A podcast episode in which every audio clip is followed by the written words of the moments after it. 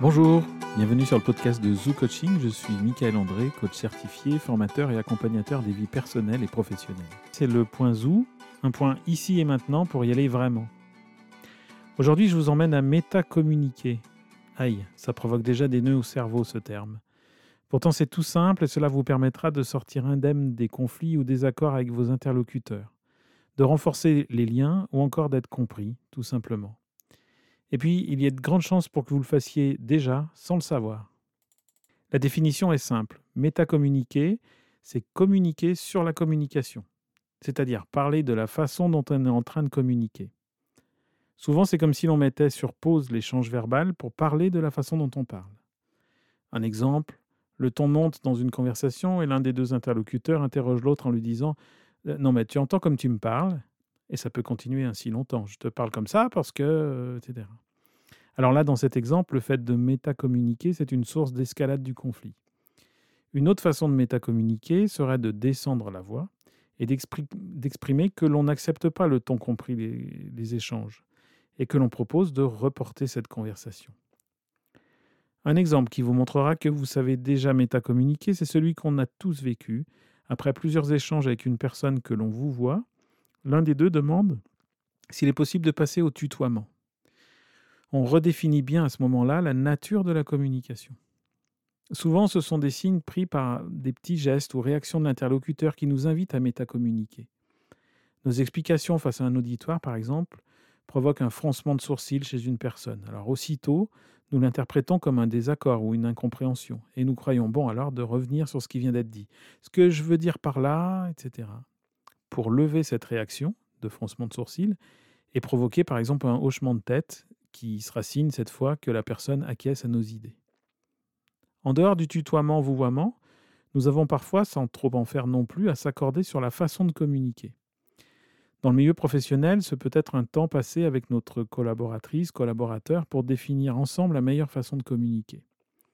Sur le ton de je te propose de revoir notre façon d'échanger de l'info, que préfères-tu? Un temps hebdomadaire de rencontre, l'envoi d'informations par mail en fin de semaine, etc.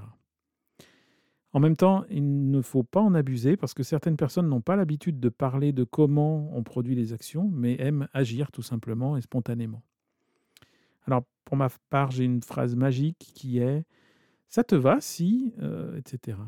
Ou alors une autre version de ⁇ je te propose ⁇ Alors, entendez la subtile nuance entre d'une part ça te va si on fait comme ça Qui propose effectivement une option et demande à l'interlocuteur d'entrer en opposition si ça ne lui va pas, et sinon d'acquiescer. Et d'autre part, est-ce que ça te va si on fait qui ouvre davantage la possibilité de négocier? Alors voyez l'importance des mots, des formules, des accroches verbales. J'y reviendrai dans un autre podcast. Dans tous les cas, il s'agit bien de métacommunication. On peut en parler? Voilà une autre façon de métacommuniquer. Alors, pour éviter des psychodrames, des conflits, etc., vous avez intérêt à structurer ces temps pour en parler. Une façon de faire est d'introduire le temps d'échange par l'annonce de son objectif. Je souhaite revenir sur ce qui s'est passé pour mieux comprendre. Ou alors, je souhaite revenir sur ce qui s'est passé pour comprendre comment faire mieux à l'avenir, etc. Ensuite, revenez sur les faits, rien que les faits. Faites énoncer le contenu de ce qui a été dit, par exemple, précisément. La personne en face euh, ne sentira pas ainsi d'attaque ou de soupçon envers elle. Enfin, faites une synthèse en rapport avec ce que vous avez énoncé comme objectif au départ. Par exemple, bon, je comprends mieux, en fait, et je reformule. Ou alors, eh ben, ce que je retiens comme bonne pratique euh, à l'avenir, ce serait de... Métacommuniquer demande un peu de courage, en fait, parce que c'est rompre avec l'état de fait qu'on communique pour questionner les conditions de la communication. Comme pour beaucoup de nouveautés, je vous donnerai trois conseils. En un, de le faire, en ayant confiance dans le fait que ça marche, et aussi dans le fait que la première fois est difficile, mais ensuite vous savez faire de mieux en mieux. Zou. En deux, de vous constituer une phrase d'accroche, euh, la phrase magique. Je voudrais parler avec toi de. Alors peu importe la phrase pourvu qu'elle vous paraisse juste. Et puis en trois, d'afficher de la légèreté. Si vous n'êtes pas à l'aise, vous aurez tendance à dramatiser le moment. Parce que ce temps vous coûte un peu, c'est un peu comme une déclaration d'amour en fait. On est, euh, grave. Mais en fait, c'est surtout pas grave. Métacommuniquer, c'est aussi un formidable moyen de manipulation psychique. Et pour les raisons de malaise que ça peut provoquer, euh, de parler de comment on parle, je pense en particulier, par exemple, à ce passage au tutoiement. Si la demande est partagée, qu'on le sent tous les deux, pas de problème. Mais dès lors que c'est un supérieur hiérarchique qui le propose, dans une intention de contrôler les règles du jeu de la communication, eh ben, ça peut être vraiment perçu ou même voulu comme de la manipulation. Donc tout dépendra de l'ouverture authentiquement laissée à l'adhésion au tutoiement, par exemple.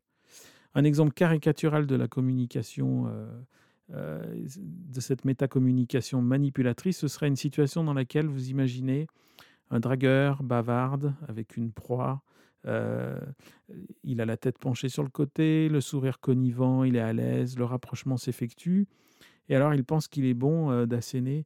Mais Martine, tu sens cette chaleur qui nous entoure? Qu'est-ce qui nous arrive? Alors je le fais sans doute mal hein, parce que je suis un mauvais dragueur, mais c'est en tout cas bien une façon de proposer, de vous proposer de changer de mode de communication. C'est un peu comme la proposition de passage au tutoiement, mais pour d'autres buts, euh, évidemment, vous l'aurez compris.